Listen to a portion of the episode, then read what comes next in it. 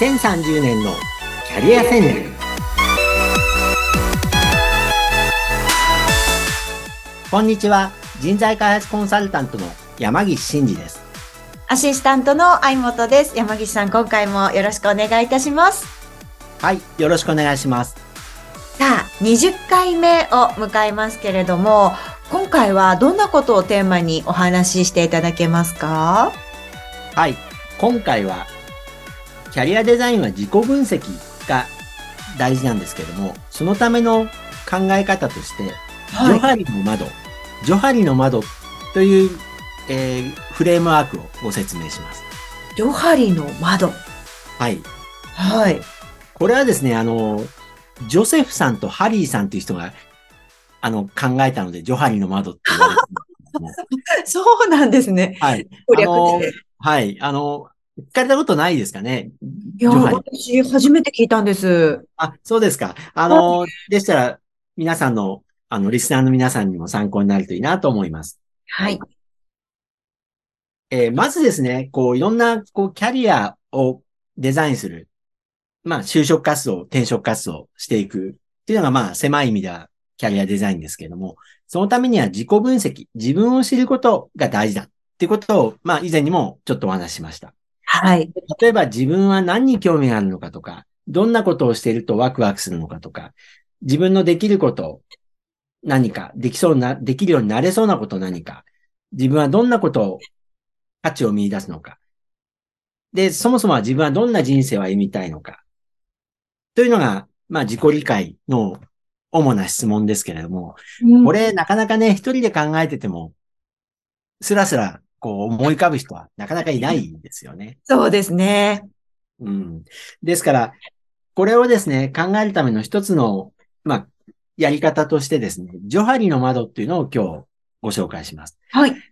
これはですね、ちょっと今、ラジオ、音声番組なので、なかなかこう、うまく、えー、お伝えできるかどうかなんですけども、えー、皆さん頭の中に4つの四角を、4つの四角を思い出して、思い浮かべてください。で、上の方が、えー、自分が知っている、知っていないっていう、まあ、2つの、えー、まあ、区別ですね。で、はい、縦軸の方が相手から見て、周りの人から見て、えー、知っている、知っていない、知っている、知らないっていう。まあ、ですから4つの四角があるわけです。はい。左上のところが自分が知っている、相手も知っているっていう、まあ、これ窓って言い方をするんですけども、うん、ここが開放の窓っていう窓になります。で、これは自分の、自分のことを知ってるし、相手、周りの人も知っているってことで、誰もが知っているところなんで、開放の窓って言われます。うんうん、で、次に、えー、自分が知っているけれども、相手は知らない。左の下のところは秘密の窓って言います。なぜかというと、自分は知ってる、自分のことを。でも、他の人には言ってないようなこと。なので、秘密の窓と言います。で、右上のところですね。自分が知らなくて、気づいてなくて、周りの人が知っている。これは盲点の窓って言い方をします。なるほど。はい。そして自分が知らない、相手が、相手も知らない、誰も知らないところ、右下のところですね。これが未知の窓っていう言い方をします。で、えー、この自己分析という意味では、この左上の開放の窓を広げていくということが自分をよく知ることだということなんですね。開放の窓は自分も知っていて、相手も知っているところ。そうですね。うん、はい。で、それを広げていくためには、どうしたらいいか。これが今日のポイントなんですけれども。はい。まず、二つの方向がありますよね。自分が知っていて、周りの人知らないこう、秘密の窓の方に、えー、広げていくこと。はい。このためにはですね、自己開示って言うんですけども、自分のことを、今まで人に内緒にしてたことを話していくってことなんですね。へ自己開示って言いますけど。それによって、いろいろこう、発見があるわけです。例えばこんなことがあります。仕事に関して言うと、例えば、自分は、例えばウェブマーケティングの仕事をしてみたいとか思ってる。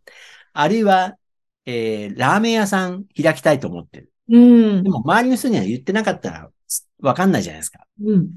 で、例えば、自分がウェブマーケティングの仕事をしたいって、周りのこう、信頼できる人に言ったときに、だったら、例えばウェブマーケティングであれば、えーこういう会社がやってて面白そうだよとか、あとはこの本が、あの、ウェブマーケティングについては入門書だから読んでみたらとかね。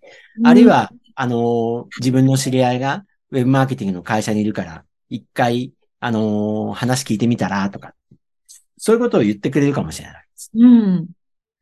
で、ラーメン屋さんの例で言えば、例えばそうですね、仲間の誰かが、ラーメン屋さんやってる友達がいるから一回紹介してやるよとか、あの店が今すごく伸びてるから一回食べに行ってみたらとか、まあいろいろ教えてくれたりするわけです。はい。そういうことで自分自身が誰にも言わないと気づけない。で、自分自身は知ってるけど、思、心の中で思ってるけれども、こう、周りの人知らないことをこう口に出していくことでですね、えー自分の可能性が広がっていくわけです。うん。これが秘密の窓を広げていくっていうことですね。はい秘。密の窓をまあ狭めていく。開放の窓を広げていって、秘密の窓の方に狭めていくです。で、もう一つの軸があります。えー自分が知らないけれども、周りの人が知っていること。これは、は盲点の窓と言いますけども、例えばこれ、周りの親しい人、家族とか親しい友達に、自分のことどうか見えてるか、うんあるい、は自分に向いていそうな仕事って何だろうっていうのを聞いてみるわけです。うん例えば、私が親しい友達から見ると、例えば自分自身は、すごく内気で、えー他の人と上手にコミュニケーションできてないから、うん例えば仕事も、こう、営業の仕事なんて絶対無理だって自分は思ってたとします。でも、案外、他の人から見ると、えー何々ちゃんって結構社交的だし、いつもニコニコアルバイト先でも、えーお客さんと話せてるから、営業の仕事も全然できるんじゃない？みたいにね、言ってくれたりする友達がいたりすることもあるじゃないですか。うん。で、例えばあなたって、こういうところがいいとこだよねって自分が気がついてないその人の強みとか、まあ特性です。良いことを指摘してしてくれる友達ってのも意外にいると思うんですよね。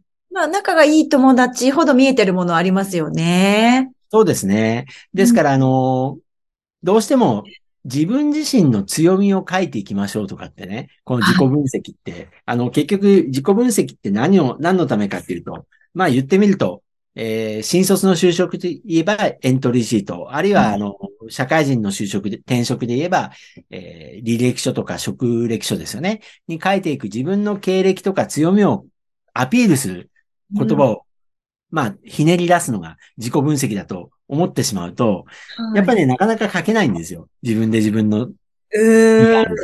ちょっと日本人は苦手な部分でもありますよね。そうなんですよね。やっぱり日本人って、私はこんないいところがありますって、なかなかこう、自分から言わないので、言いづらいです。そうなんですよ。書きづらいところあります。ですから、あの、人にね、こう、ほ、他の親しいな、周りの人の言葉で言われると、ああ、そうなんだ。私って意外にこういうところいいのかもしれないなって思えるわけですよね。うんそれが、えっ、と、ジョハリの窓を、こう、広げていくってことになります。まあ、な開放の窓を広げることで、この、自分をよく知ることができるっていうことになります。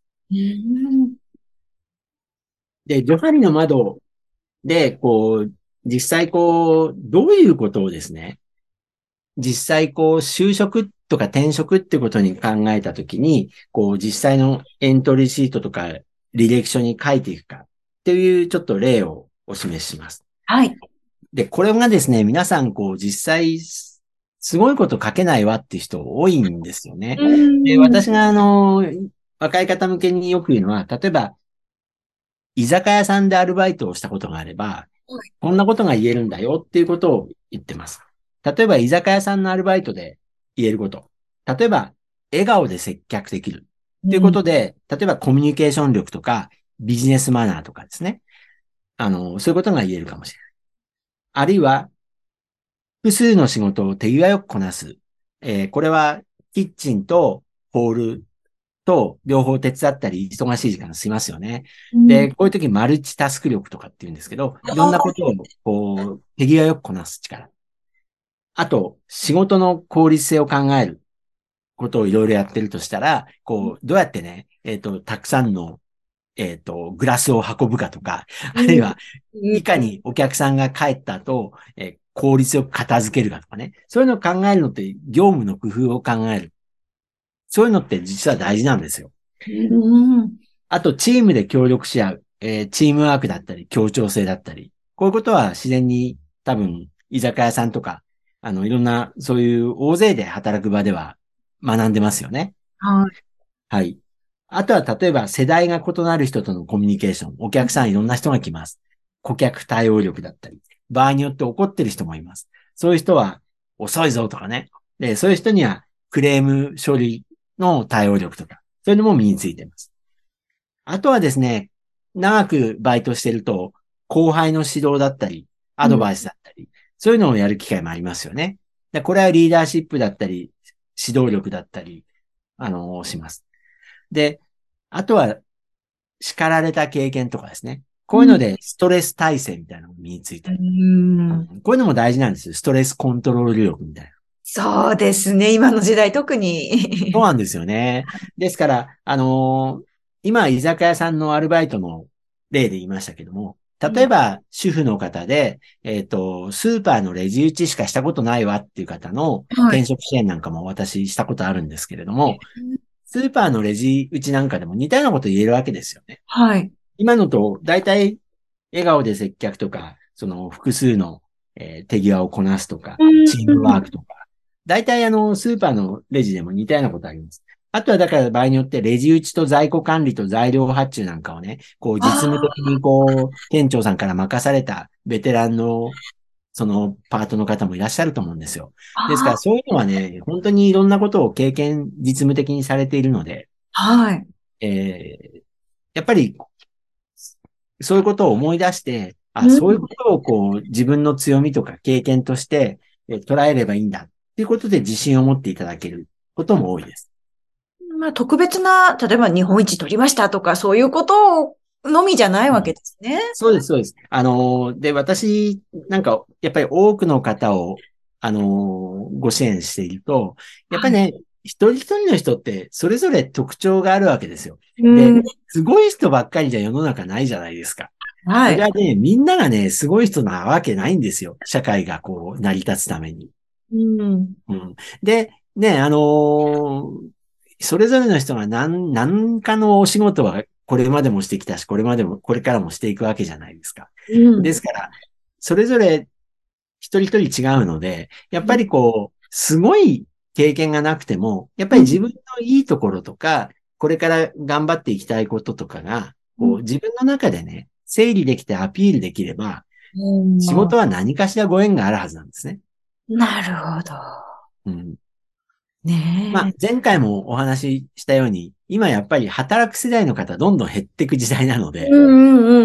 あの、自分のこう、やりたいことをこう考えて、こう、そちらに向けてアクションをしていくと、何かしらご縁はあるはずなんですね。なるほど。窓をどんどん広げていくっていう考え方ですね。そうですね。ただ、まあ、あの、仕事っていう意味でいくと、例えば、あの、まあ、広く捉えるのは大事だと思うんですけれども、例えばなんですけども、これあの、私が社会人の方の、そうですね、氷河期世代と言われる40歳以上ぐらいの方のはい支援ってやった時期があるんですけども、うんやっぱね、そういう方ってね、やりたいことがね、ピンポイントなんですよ。例えばね、アニメの背景を描きたいとかね、あのーなんでしょう。その動画制作のこういう動画を作りたいとか、そう言っちゃうとね、やっぱりなかなか、その、狭いじゃないですか。そうですね。やっぱり機会を狭めちゃうところはあるのかもしれない。やっぱりね、そこはあの仕事があるかないかっていうのは、やっぱりどうしてもご縁もあるけど、うんこれはもう私いつも自分の話でいくのは、自分、昆虫が専門だったので、あ昆虫でやっぱり仕事があんまないわけですよ。ーうんですから私の場合、昆虫を、こう、その周辺に広げて生物に関わるといいなと。で、生物っていうと、人が生物なので、なのあで、人の体に関する医療機器の会社とか、だとやっぱご縁があったわけですよね。だからやっぱりその、自分がやりたいことピンポイントであるのはまあいいんだけど、もうちょっとやっぱ広げて考えていかないと、なかなかこう、仕事には結びつかないことも多いので、ああ、うん、そこは、あの、仕事を探す上での、私が、やっぱりなかなかうまくいかないかって言って、そこがね、こだわりが狭いんですよ。ああ、気持ちはわかるんですけどね。そう。でも、やっぱり、まずはこう、お仕事についていただくっていうところを目標にするならば、間口は広く持っておいた方が機会は多いですかね。そうなんですよ。で、ゆくゆくね、その、ちょっと周辺のことやってて、えー、そのピンポイントのところに将来的にチャンスを探し探し続けるみたいなね。その姿勢が大事なんじゃないかなとは思います。あの、柔軟性もこれからを生き抜く。そうなんです。そう。ね、大事な要素。でそう、うんと離れたところに嫌な仕事行くことはないんですけど、やっぱり広げてね、あの、幅を広げて考えて、ゆくゆくはその、一番やりたいことに、なんか近づけるスキルを蓄積できるといいなっていうイメージですね。ねタイミングが来ることがあるかもしれないですからね。そうなんですよね。タイミングもありますからね。はい。面白いです。本当考え方一つで人生ってね、いろいろ変わるんじゃないかななんて感想を持ちながら伺っておりました。いや、は時間あっという間に過ぎてしまったんですけど、この回もここまでとなります。山岸さん、はい次回楽しみにしております。ありがとうございました。どうもありがとうございました。